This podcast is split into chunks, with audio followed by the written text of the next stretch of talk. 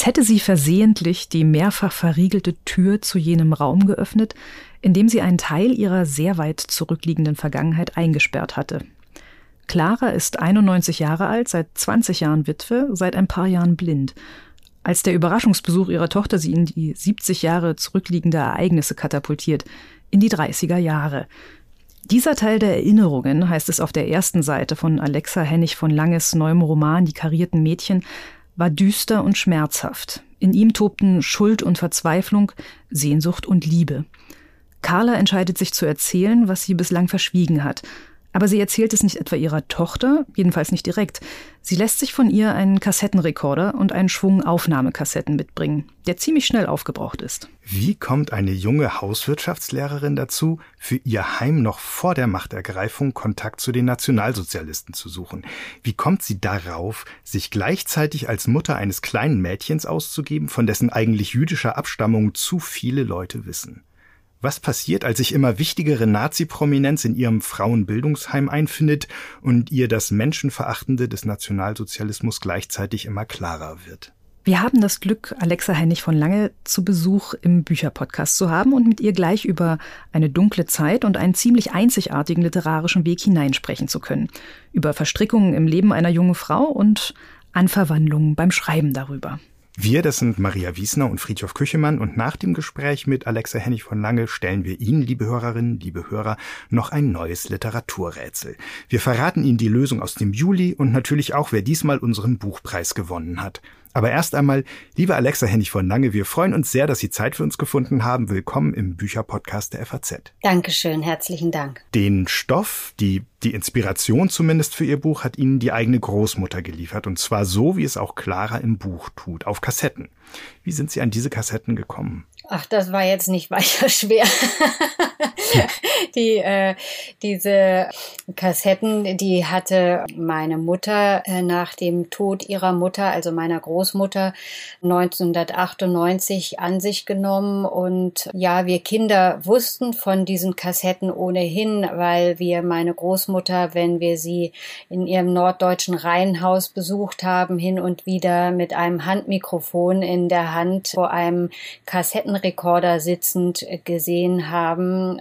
Und wir haben mitbekommen, dass sie da hineingesprochen hat und irgendetwas, ja, erzählt hat. Und gleichzeitig hat meine Mutter uns Kindern auch immer wieder gesagt, es gibt diese Kassetten. Wenn ihr sie anhören wollt, dann könnt ihr das gerne tun. War das von der Großmutter so geplant gewesen, also dass die Kassetten für die Enkel, für die Familie aufgenommen wurden, oder war das mehr so für sich ins eigene Gespräch zu kommen? Das kann ich am Ende äh, nur vermuten, was meine Großmutter äh, tatsächlich mit den Kassetten vorhatte oder was sie sich erhofft hat.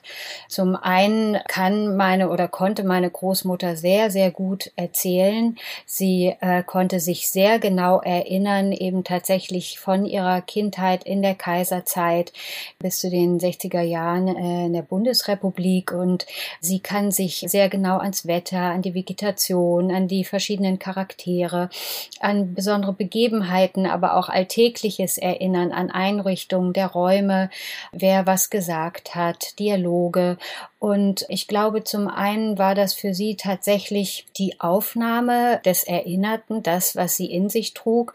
Und auf der anderen Seite, und das ist eher dann meine Annahme, eine Art von Selbstvergewisserung oder Selbstbefragung auch. Also gerade was die Zeit vor der Zeit des Nationalsozialismus und die Zeit des Nationalsozialismus anbelangt. Das heißt, dass sie, glaube ich, schon überprüfen wollte, hätte ich mich vielleicht auch an manchen Stellen anders entscheiden können. Wie wäre dann mein Leben verlaufen? Ähm, trotz der Entscheidungen, die ich getroffen habe, war ich ein guter Mensch und gleichzeitig auch ihre Erinnerungen zur Verfügung zu stellen für jene, die vielleicht doch Fragen an sie haben. Diese Selbstvergewisserung oder die Idee, es könnte eine Selbstvergewisserung sein, dafür spricht ja auch dieses Format, dass sie eben damit keine Rückfragen zulässt, keinen Widerspruch zulässt, sondern ganz für sich bleibt mit diesen Erinnerungen. Ja, also ja und nein im Grunde genommen. Die meisten von uns, würde ich sagen, haben die Erfahrung gemacht, dass die Großeltern über die Zeit gerade des Nationalsozialismus sehr wenig oder gar nicht geredet haben. Und das Interessante für mich ist, dass meine Großmutter diese Zeit einerseits sehr genau schildert und gleichzeitig trotzdem, und das kann ich beim Abhören der Kassetten hören, immer wieder ähm, ins Stocken und Zögern kommt, was für sie eher untypisch war und ich den Eindruck bekommen habe, dass sie manche Dinge nicht erzählt, die sie aber trotzdem im Kopf hat. Also es ist eine Art von Schweigen und doch nicht Schweigen. Ich denke, dass sie so viel erzählt hat, wie sie erzählen konnte ohne im Grunde genommen zu Dingen befragt werden zu können, über die sie vielleicht dann doch nicht sprechen möchte oder nicht sprechen kann. Wie viel wussten Sie denn vor diesen Kassetten über das Leben Ihrer Großmutter? Und nachdem Sie sie gehört haben, was hat Sie da am meisten erstaunt aus Ihrem Leben? Naja, also erstmal beziehen diese Kassetten sich ja nicht ausschließlich auf die Zeit vor und während des Nationalsozialismus, sondern sie beginnen eben äh, in der Kindheit meiner Großmutter, die 1908 geboren wurde. Und als ich meine Großmutter äh, kennengelernt habe oder so, wie ich sie erinnert habe, bevor ich die Kassetten angehört habe, muss ich sagen, hatte ich Angst vor ihr. sie war doch recht streng und ich hatte oft als Kind das Gefühl, ich muss so meine kindliche mh, mm, ja, Lebendigkeit runterdrosseln, damit es keine ungute Atmosphäre gibt. Und ich bin natürlich davon ausgegangen, dass meine Großmutter immer so war. Und ähm, als ich angefangen habe, die Kassetten anzuhören, ist mir sofort eine sehr, sehr fröhliche Großmutter begegnet, die begeistert aus ihrer Kindheit und Jugend erzählt hat, die mutig Literatur interessiert war, risikofreudig war. Und das hat mich sehr erstaunt. Und dann, äh, als sie eben von der Zeit des Nationalsozialismus erzählt, äh, von den Dingen, die da passiert sind oder auch die sie nicht erzählt hat, da konnte ich meine Großmutter plötzlich wiedererkennen, so wie ich sie in Erinnerung hatte, weil sie ihre Stimme plötzlich sehr rigide wurde und ähm, streng. Und dann ab der Zeit, wo sie dann ähm, aus dem Staatsdienst 1941 gegangen ist, ist oder ausgetreten ist, ab da wurde ihre Stimme sehr weich, sehr mütterlich, sehr fürsorgend. Also sie hat während des Krieges vier Kinder bekommen, die sie eben alleine versorgt hat, weil ihr Mann äh, im Krieg war und dann später in russischer Gefangenschaft. Und diese Großmutter, die da erzählt hat, als Mutter, als Frau, die hat mich besonders berührt. Das glaube ich. Wann wussten Sie beim Hören der Kassetten, dass ein Buch draus werden sollte? Oder könnte?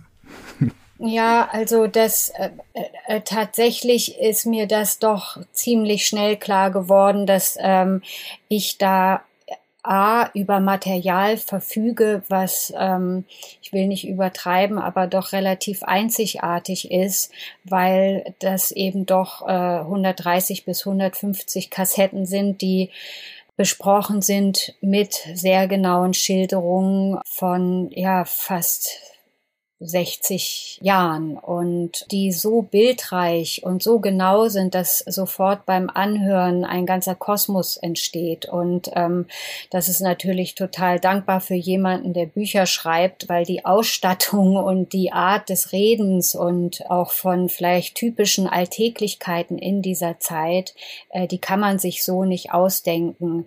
Äh, was für mich dann entscheidender war, dass ich einerseits so authentisch wie möglich erzähle, das, was meine Großmutter erzählt, andererseits ich diese Momente, die ich auswähle, die ich in meinem Buch benutze am Ende oder verwerte, so dramatisiere, dass dann doch ein Roman, ein fiktionales Werk daraus wird und ich vor allen Dingen, weil ich die Zeit von 1929 bis 39 bearbeite, tatsächlich die Leerstellen durch äh, intensive Recherche füllen musste, die meine Großmutter eben im Erzählen lässt. Und da ist mir tatsächlich bewusst geworden, dass meine Großmutter gar nicht erzählt, wie es ihr geht, welche Fragen sich ihr stellen, in welchem möglichen Zwiespalt sie in dieser Zeit sich befand und was das für sie bedeutete, welche Gedanken sie hatte, sondern sie erzählt sehr nüchtern, ähm, sehr neutral aus dieser Zeit. Und das war im Grunde genommen meine Arbeit als Schriftstellerin, gleichzeitig aber auch als Enkelin, um mit meiner Großmutter in ein Zwiegespräch zu treten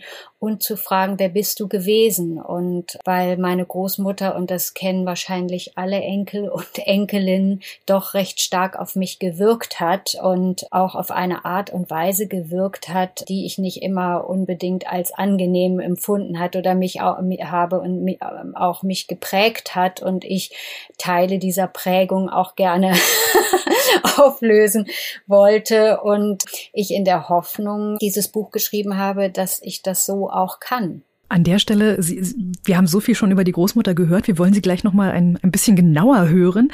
Normalerweise bitten wir unsere Gäste immer darum, aus ihrem Buch vorzulesen, damit Sie, liebe Hörerinnen, liebe Hörer, einen unmittelbaren Eindruck bekommen. Und diesmal können wir sogar noch einen unmittelbareren Eindruck ähm, vermitteln, falls es das überhaupt gibt.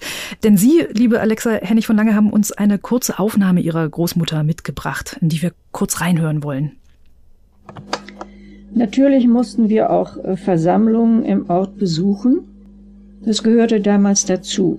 Da erinnere ich mich, dass ich einmal mit meinen Schülerinnen da saß.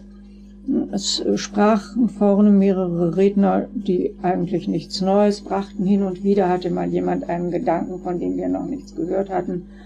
Aber hm, besonders gut hat mir diese Veranstaltung nicht gefallen. Zum Schluss wurde das Horst-Wessel-Lied gesungen und alle standen auf. Ich sah das gar nicht ein und blieb sitzen. Natürlich blieben auch alle Schülerinnen sitzen. Das ist mir sehr übel vermerkt worden und man hat es mir noch eine ganze Weile nachgetragen. Der erste Kontakt mit einer größeren Gruppe Nazis, noch dazu aus freien Stücken, aber nicht mit dem Verhalten, das die Nationalsozialisten erwartet haben. Würden Sie uns vorlesen, liebe Alexa Hennig von Lange, was daraus in Ihrem Buch geworden ist? Ja, das, das tue ich sehr gerne. Die Leute im Saal jubelten und klatschten Beifall. Ganz verkehrt lag der Herr da vorne nicht mit seiner Analyse, wie es um die Wirtschaft stand, fand Clara. Immerhin standen sie mit dem Heim nun auch vor dem Ende. Da aber ihr Sitznachbar und auch Susanne nicht applaudierten, hielt sie ihre Hände lieber fest im Schoß zusammen. Kopfschüttelnd hörte Herr Erfurt dem Redner zu, der nun mit erhobenem Zeigefinger seinen Worten Nachdruck verlieh. Aus unserem Fanatismus und der gläubigen Inbrunst kommt eines Tages die Kraft, die das Reich der Größe, Kraft und Stärke einer wirklichen Herrlichkeit zimmert, das einmal das Vaterland für alle sein wird.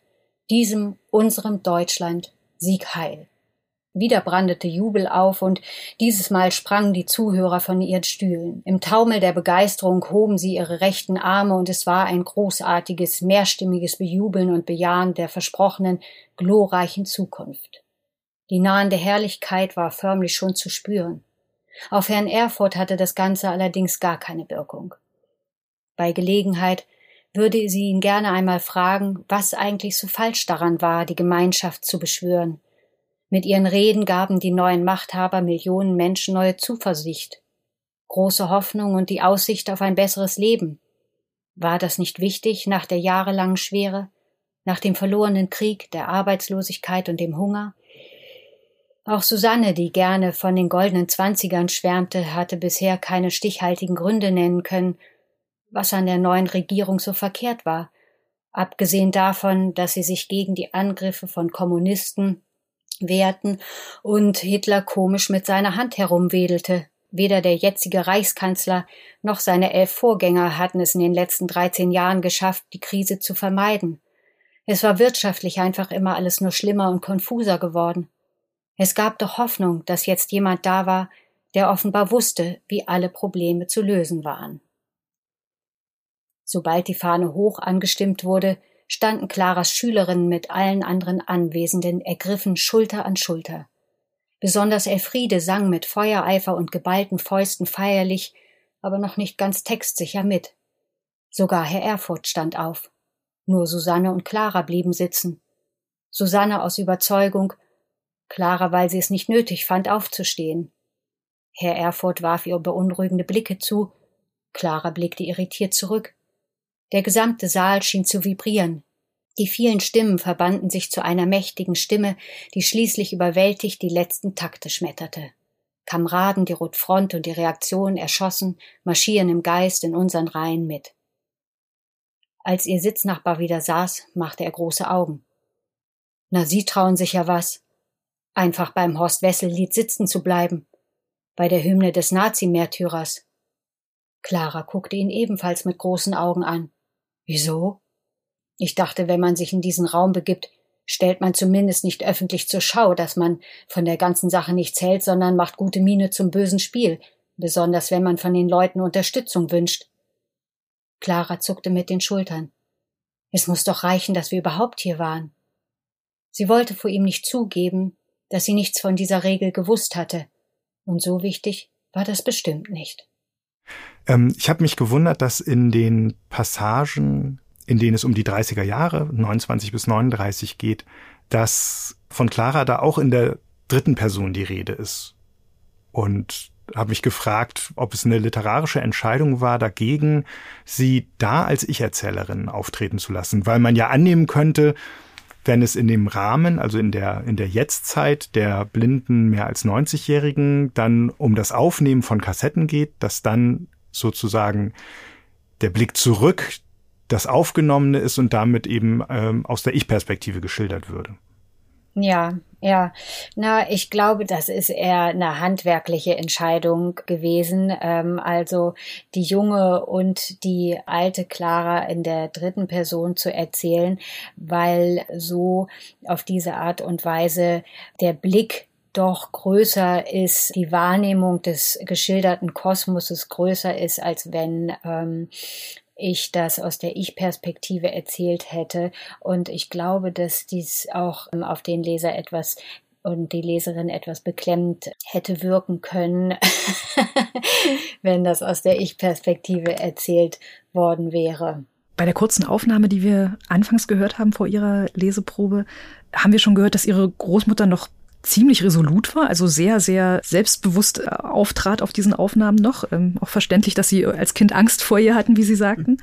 In den Nachbemerkungen zu Ihrem Roman schreiben Sie, die Großmutter ließ auf ihren Bändern viel aus. Zum Beispiel, dass nicht weit vom Heim entfernt die Synagoge in Flammen aufging. Sie haben vorhin schon selbst gesagt, es gab Lücken in der Erzählung Ihrer Großmutter.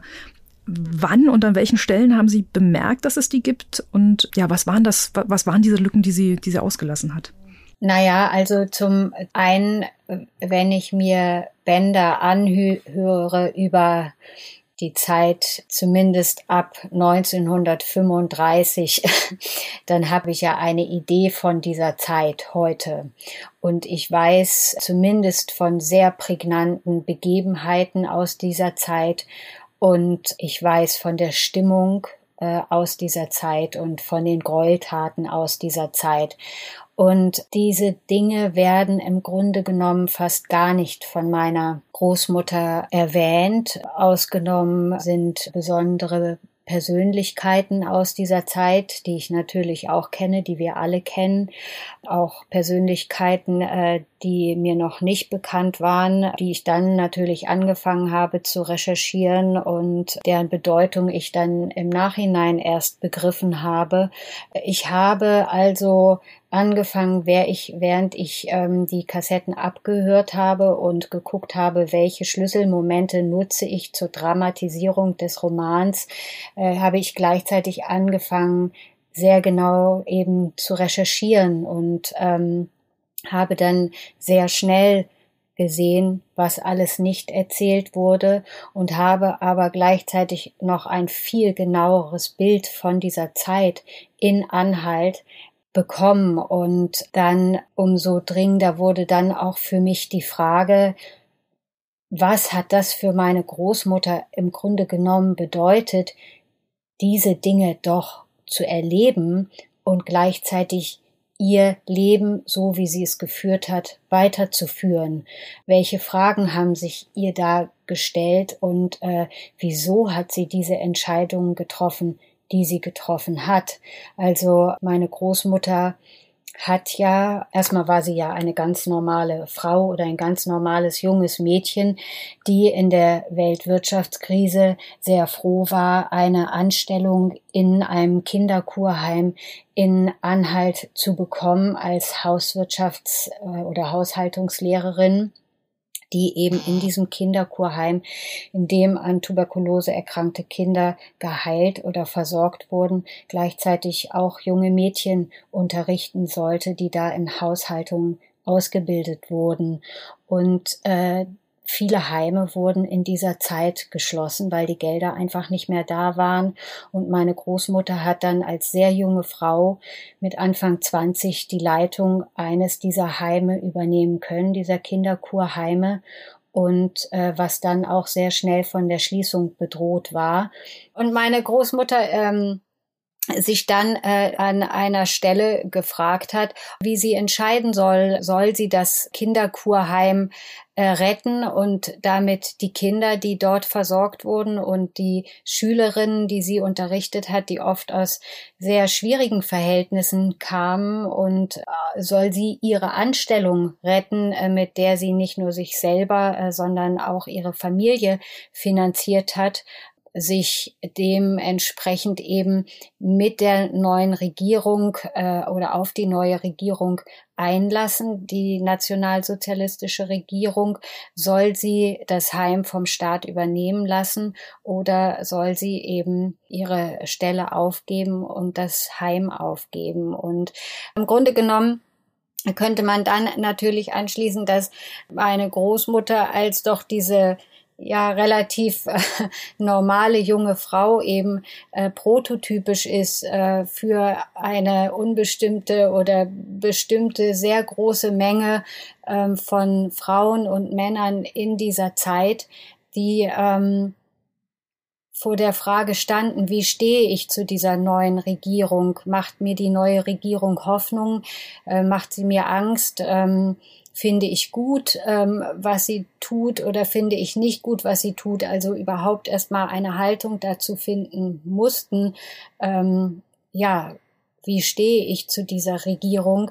Wie weit lasse ich mich auf äh, diese Regierung ein? Was ist der Preis dafür und ab wann mache ich mich schuldig? Und Sie haben genau mit diesen Fragen Ihrer Clara ja noch eine Freundin und Kollegin zur Seite gestellt, Susanne, die einige dieser Fragen teilt, ähm, aus einer anderen Perspektive und mit einigen Antworten sozusagen schon weiter ist. Sie selbst ist wirtschaftlich deutlich unabhängiger als Clara. Sie muss keine Familie versorgen. Nicht, da hängen nicht noch die Eltern dran und der Bruder und sie sieht politisch deutlich klarer als klarer und äh, ist ganz empört, äh, ob dieses Gedanken, dass es nur eine Rettung für dieses Heim geben kann, nämlich äh, sich den Nationalsozialisten der neuen Regierung anzudienen. Und gleichzeitig bleibt auch sie. Wie haben Sie diese Figur entwickelt oder haben Sie die auf den Kassetten gefunden? Also im Roman sind im Grunde genommen fast alle Figuren historisch belegt. Äh, es kann sein, dass ich mal eine Nebenfigur noch zusätzlich entwickeln musste, äh, an die erinnere ich mich jetzt nicht. Aber im Grunde genommen sind alle Figuren bis auf eine, auf die kommen wir sicherlich noch später zu sprechen, ähm, belegt. Und auch die Susanne ist belegt. Und äh, da meine Großmutter doch eben immer wieder äh, kurze Dialoge zwischen den einzelnen Figuren oder, oder ihren Mitmenschen wiedergegeben hat, konnte ich die Susanne aus den Erzählungen meiner Großmutter heraus so entwickeln. Gleichzeitig brauchte ich für die Fiktionalisierung dieses Materials, um daraus eben einen Roman machen zu können, eine Figur, die eben eine ganz andere, sehr klare Haltung äh, hat ähm, oder eine ganz andere Haltung als Clara zur Regierung hat, die aber auch sehr klar ist. Susanne kommt äh, anders als Clara aus äh, sehr wohlhabenden Verhältnissen. Das heißt, sie muss sich keine Gedanken darüber machen, was äh, mit ihr passiert, was mit ihrer Familie passiert, sollte sie ihre Stelle in diesem Kinderkurheim verlieren. Das äh, sieht bei Clara eben ganz anders aus, weil sie nicht nur sich äh, mit dieser Stelle finanziert, sondern auch ihre Familie finanziell unterstützt, die nicht weit entfernt äh, in einem Ort im Harz äh, lebt. Und ähm, ja, Clara fühlt sich aber auch nicht nur ihrer Familie gegenüber verantwortlich, sondern auch den Kindern, die dort versorgt werden, die eben aus sehr schwierigen Verhältnissen oft kommen, sehr krank sind äh, und aber auch diesen Mädchen, die ebenfalls aus schwierigen Verhältnissen kommen. Und gleichzeitig ist Clara angetreten und das ist die nächste äh, Sache äh, als junge Frau äh, ja unabhängig und eigenständig zu leben und sich selbst versorgen zu können. Sie ist relativ emanzipiert und hat auch nicht vor zu heiraten und hat eben immer davon geträumt, ja, eigenständig äh, existieren zu können. An dieser Stelle gibt es eine Überschneidung mit der Susanne, die eben auch äh, ihren Eltern, ihrer Familie beweisen möchte, dass sie doch fähig ist, ähm, gut für sich selbst und alleine zu sorgen. Und das ist am Ende auch der Grund, warum Susanne bleibt und gleichzeitig, weil Susanne auch gar keine andere Möglichkeit sieht, das Heim zu retten. Also sie hat keine andere Idee, als eben mit der Regierung gemeinsame Sache zu machen. Es ist ein Hin und Her überlegen und es ist ja auch nicht so, dass Clara immer total sicher ist, was ihre Entscheidungen anbelangt. Sie spricht sich ja immer wieder mit Susanne ab, äh, aber am Ende dieser Gespräche scheint es immer wieder keine andere Möglichkeit zu geben, als eben ähm, ins Ministerium nach Dessau zu gehen und um Unterstützung zu bitten. In einer Sache ist sich Clara sehr sicher, ähm, und da kommen wir auf die Figur zu sprechen, die Sie gerade schon etwas angedeutet haben, nämlich ähm, das jüdische Waisenmädchen Toller, das zu ihr in die Einrichtung kommt, wo sich später herausstellt, dass die Mutter Selbstmord begangen hat, also Toller dann zur Waisen wird. Und dort im Heim erstmal ist, ohne ähm, irgendwelche Eltern, ohne dass sich irgendjemand um sie kümmern könnte und auch ohne dass die Oberin damals das ja. weiß, also versteckt schon von Anfang an. Und Clara beschließt, ähm, sich um dieses Kind zu kümmern, es, ähm, es aufzunehmen trotz allem. Wie kam diese Toller zu Ihnen? Wie, wie kam sie auf diese Figur? Die ist ja komplett erfunden, die gibt's nicht auf den Bändern. Also im Grunde sind alle Figuren im Roman historisch belegt. Natürlich habe ich sie dennoch fiktionalisiert und so in die Dramaturgie eingewebt, wie es äh, nötig war. Nur die Figur des kleinen jüdischen Waisenmädchens Toller kommt auf den Kassetten meiner Großmutter nicht vor. Also sie ist fiktiv. Im Roman fühlt sich meine Hauptfigur Clara gleich zu diesem kleinen Mädchen hingezogen, als es, ähm, als es äh, als Baby bei ihrem Heim abgegeben wird. Sie nimmt sich Toller an und zieht sie im Laufe der nächsten zehn Jahre wie ihre eigene Tochter groß, immer in der Hoffnung, dass sie Toller auf diese Weise retten kann, während sie gleichzeitig das Heim in äh, nationalsozialistische Hände gibt. Auf den letzten Seiten des Buches trifft Clara die Entscheidung, Toller wegzugeben und kurz darauf empfängt sie schon Heinrich Himmler im Heim. Natürlich ging es nicht darum, meine Großmutter zur Retterin eines jüdischen Mädchens zu machen, und das war sie nicht. Ich wollte mit der Figur der Toller im Roman vielmehr die Auslassungen und blinden Flecken in den Erinnerungen meiner Großmutter sichtbar machen, die Menschen und die Ereignisse und den Schrecken, den es in dieser Zeit in ihrer Nähe gegeben haben muss oder gegeben hat, von denen sie aber auf den Tonbändern nichts erzählt. Deshalb habe ich meiner Hauptfigur dieses Mädchen an die Seite gegeben, um sie immer wieder vor die Entscheidung zu stellen, wie weit sie sich auf dieses System einlassen will und wie viel Schuld sie damit gleichzeitig auf sich lädt. Vor der Frage werden damals bestimmt viele Menschen oder vor der Frage werden damals sehr viele Menschen gestanden haben. Und ich habe versucht, diesen Abgrund im Roman sichtbar zu machen. Ähm, Sie führen einige Figuren an, die man sofort sehr, sehr lebhaft vor Augen hat. Ähm, selbst wenn sie nur am Rande dann ähm, sich in die Erzählung hineinschmiegen.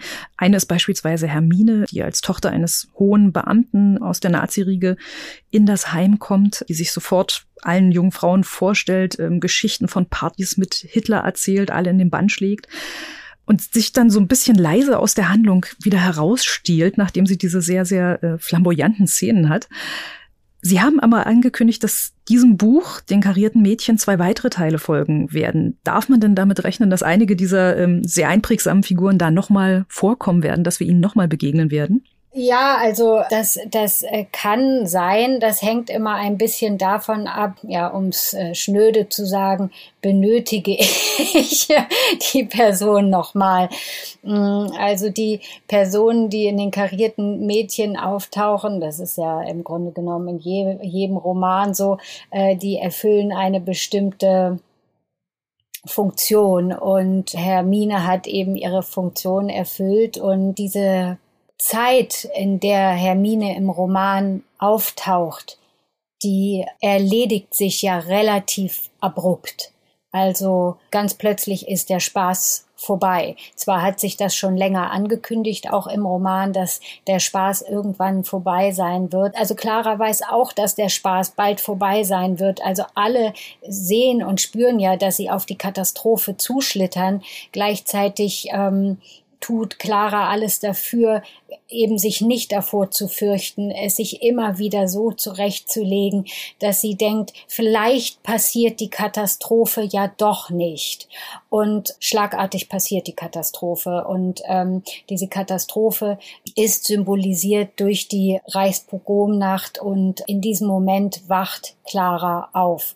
Und damit ist im Grunde genommen auch die Zeit der Hermine vorbei und die, die Zeit, ja, in der Clara immer noch hoffen konnte oder hoffen wollte, dass die Katastrophe nicht passiert. Mit Hermine ist sie ein bisschen näher rangerückt, äh, auch mit dem Verdacht, den Susanne und Clara haben, dass Hermine eine Spionin sein könnte und dass sie jetzt mit allem aufpassen müssen, nicht nur was sie selbst sagen, sondern auch was ihre Schülerinnen dann sagen und von dem die Schülerinnen sagen könnten, das haben wir von unseren beiden Lehrerinnen gelernt.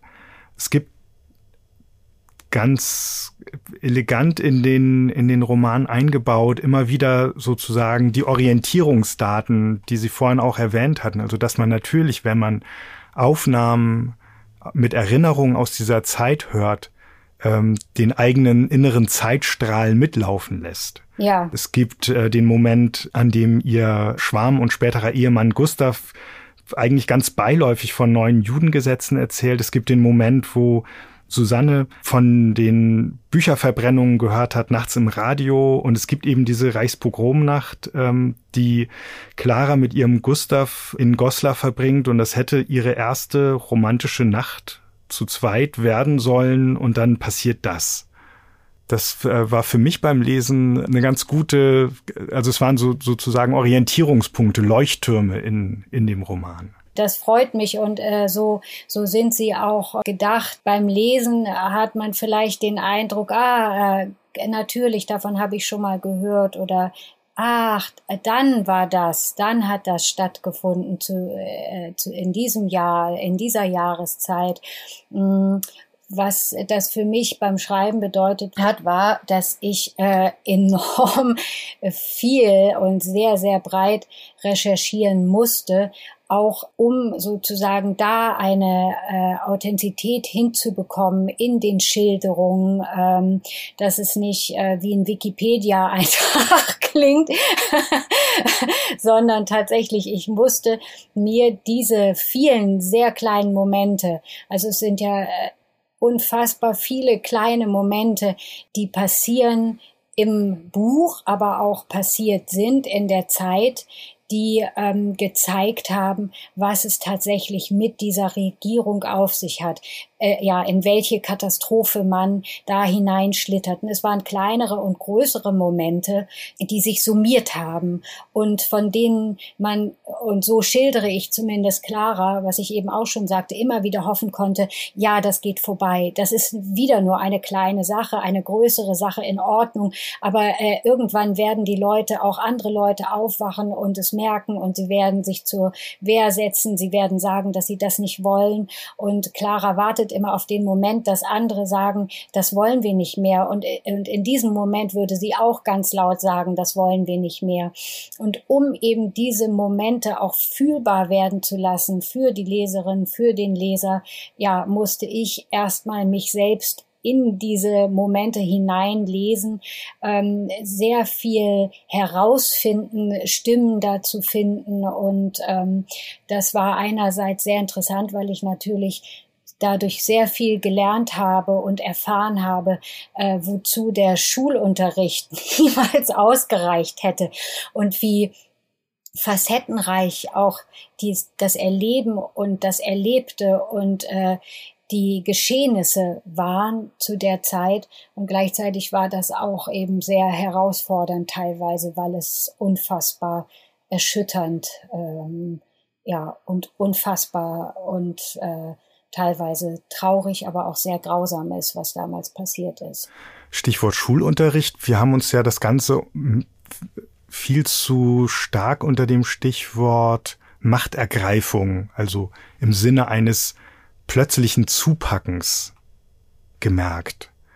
Dabei schildern Sie in dem Roman, das ist für mich eine der ganz großen Stärken des Buchs, wie langsam und leicht was ins Rutschen kommt, wie dann Leute in den Sportvereinen auftauchen, die irgendwie schneidig und cool, würde man heute sagen, also äh, ausstrahlungsstark wirken und junge Leute begeistern können, wie in der Pension, die Claras Eltern im Harz betreiben, dann oben drüber Leute einziehen, die dann ihre nationalsozialistischen Versammlungen halten. Und man muss ja froh sein, dass sie da sind und Miete zahlen. Und man sollte sich auch nicht mit ihnen anlegen. Aber ähm, die anderen Pensionsgäste ziehen dann so langsam auf, aus, weil das ihnen zu unheimlich, zu unangenehm wird und so. Also diese ganz vielen kleinen Momente, die auf der einen Seite sehr sauber ausgeleuchtet werden müssen in so einem Buch und sehr sorgfältig gestaltet sein wollen. Auf der anderen Seite muss man aufpassen, dass sie nicht zu groß werden, also dass man nicht sozusagen nur nur Dekor erzählt oder nur nur Kontext erzählt, ähm, der dann der Geschichte selbst im Weg steht. Genau, und das, ähm, also das war für mich äh, am Ende auch das total Spannende äh, am Schreiben. Also wie stellen sich die Figuren immer wieder zu diesen kleinen Ereignissen, äh, die passieren und ähm, wie justieren sie sich dazu immer wieder und wie stellen sie sich die Frage, stimmt mein Kompass eigentlich noch, ja? Und dass die Anstrengung im Grunde genommen immer größer wird, sich selbst auch zu sagen, mein Kompass stimmt noch, aber gleichzeitig auch eine fast äh, eine ja eine Hilflosigkeit vorherrscht, den Kompass wieder richtig stellen zu können. Also wie als als gäbe es äh, ja tatsächlich eine unsichtbare sichtbare Macht, die verhindert, dass man ganz klar entscheidet, mein Kompass muss jetzt wieder stimmen. Und dieses Stimmigmachen des Kompasses würde eine Totalveränderung des Lebens bedeuten, was man jetzt gerade lebt und ähm, von dem man auch dachte, dass man es leben möchte. Und es würde ein totales Ausscheren und Ausscheiden bedeuten im Grunde genommen. Und das zeigt sich eben an diesen vielen Momenten und manche ähm, Festlegungen der neuen Regierung, die kann man auch umgehen. Das schildere ich beispielsweise an dem Sonntagseintopf, äh, von dem ich vorher auch noch nie was gehört hatte.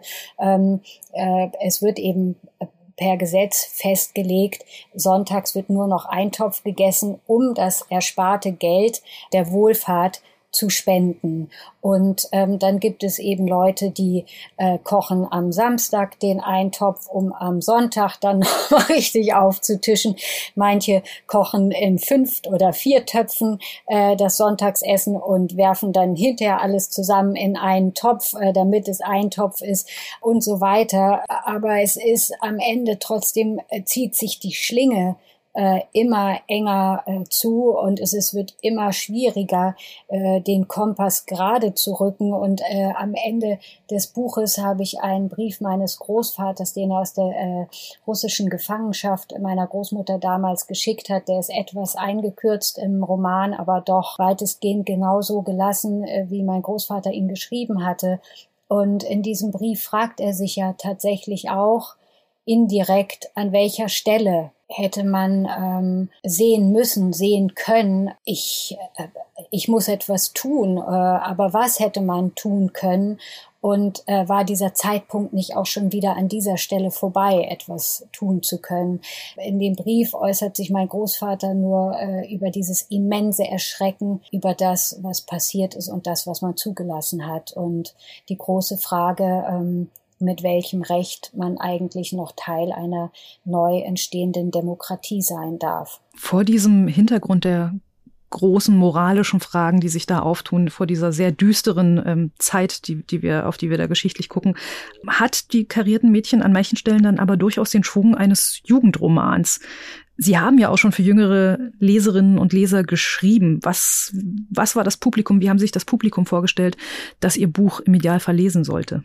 Äh, nee, ich habe mir kein direktes Publikum vorgestellt. Das, was ich beim Schreiben sehr schnell oder beim Recherchieren oder überhaupt Anhören der Kassetten gemerkt habe, dass ich sehr viel nicht weiß. Und ich wollte diese Zeit vor dem Nationalsozialismus oder ich wollte die fühlbar und ich wollte die zugänglich machen. Ich wollte, ähm, so gut ich es kann und vermag, durch die Kassetten meiner Großmutter, aber gleichzeitig durch die Fiktionalisierung und durch die enorme Recherche diese Zeit so authentisch wie möglich, so fühlbar wie möglich, so emotional wie möglich äh, nochmal erzählen. Und zwar so angereichert oder so äh, facettenreich, dass die Frage, wie wie war es damals, man der vielleicht noch mal ein Stück näher kommen kann, jenseits des Klischees, äh, die wir alle in unseren Köpfen tragen, in unseren Herzen tragen. Und es ist ein Zwiegespräch ja mit der Großelterngeneration und so in, für all die Enkel und Enkelinnen, die vielleicht sich heute auch noch mal fragen, wer waren meine Großeltern? Was, ähm, wie konnten sie in dieser Zeit leben? Wie konnten sie zulassen, was passiert ist? Und gleichzeitig natürlich auch für Jüngere, für Ältere. Also ich weiß es nicht. Es ist, ähm, ich fand es erstaunlich, was es über die Zeit zu berichten gibt, von dem ich noch nichts wusste, von dem ich noch nichts gefühlt hatte. So kann ich es vielleicht sagen. Sie haben jetzt gerade das Wort Zwiegespräch verwendet. Sie hatten es vorhin schon Zwiegespräch, Zwiesprache mit der Großmutter genannt. Fiktionalisierung ist gefallen. Ihre Großmutter hat sie ja zu ihrer Heldin Clara inspiriert. Es gibt Übereinstimmungen und es gibt diese ganz klaren Abweichungen, die Eigenständigkeiten, die Literarisierung oder Fiktionalisierung. Ähm, wie ist Ihr Gefühl? Sind Sie über das Schreiben Ihrer Großmutter näher gekommen oder haben Sie vielleicht ihr eher einen Platz gegeben, also die passende Distanz zu ihr gefunden? Hm, also durch das Schreiben bin ich natürlich meiner Großmutter, so wie ich sie mir jetzt erschrieben habe, muss man auch sagen, ähm, bin ich ihr natürlich näher gekommen. Also ich habe die Erinnerung an meine Großmutter äh, als eine sehr rigide, sehr strenge Frau, die hat sich im Grunde genommen aufgelöst, weil ich sie plötzlich fühlen konnte durch das Schreiben.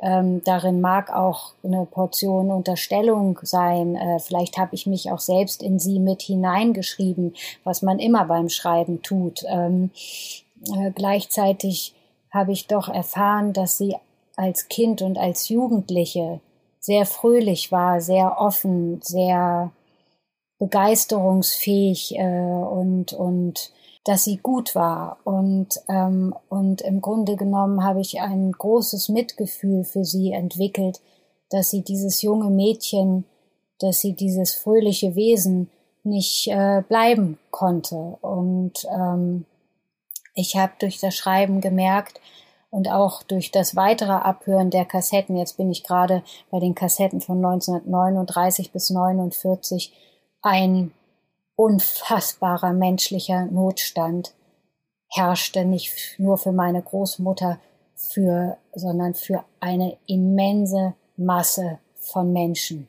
Es ist ein so unfassbares Leid geschehen in dieser Zeit und ähm, äh, es ist verständlich, dass es dafür keine Worte gab und dass es dafür keine Gesprächskultur innerhalb der Familien gab. Und ähm, das Schreiben der karierten Mädchen hat im Grunde genommen zumindest für mich dieses nicht ausgesprochene aufgelöst, weil ich ähm, ja mich meiner Großmutter annähern konnte, ihrer Geschichte annähern konnte, äh, herausfinden konnte zu einem doch immensen Teil, ähm, was ist passiert. Und ähm, sie nochmal ganz erzählen lassen konnte Und äh, das ist für mich ein großes Geschenk, was ich hoffe eben mit so vielen Lesern und Leserinnen äh, wie möglich teilen zu können.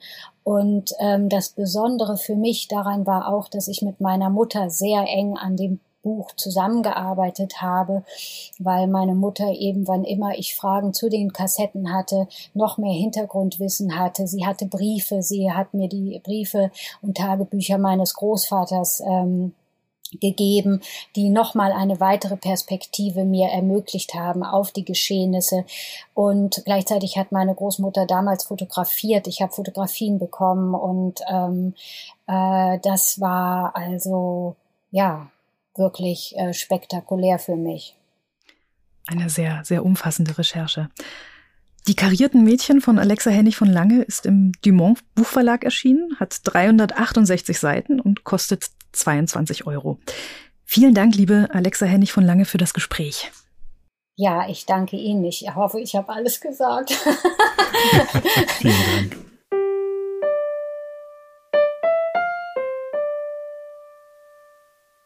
Liebe Hörerinnen, liebe Hörer, selbstverständlich haben wir auch im August 2022 ein neues Literaturrätsel für Sie. Wie immer erzählt Tillmann Spreckelsen die Handlung eines bekannten Werks aus der Sicht einer Nebenfigur. Also genau das, was diese Figur erlebt von dem, was in dem Werk passiert. Auch diesmal lesen wir Ihnen das gleich vor. Sie müssen schauen, ob Ihnen Figur und Werk irgendwie bekannt vorkommen.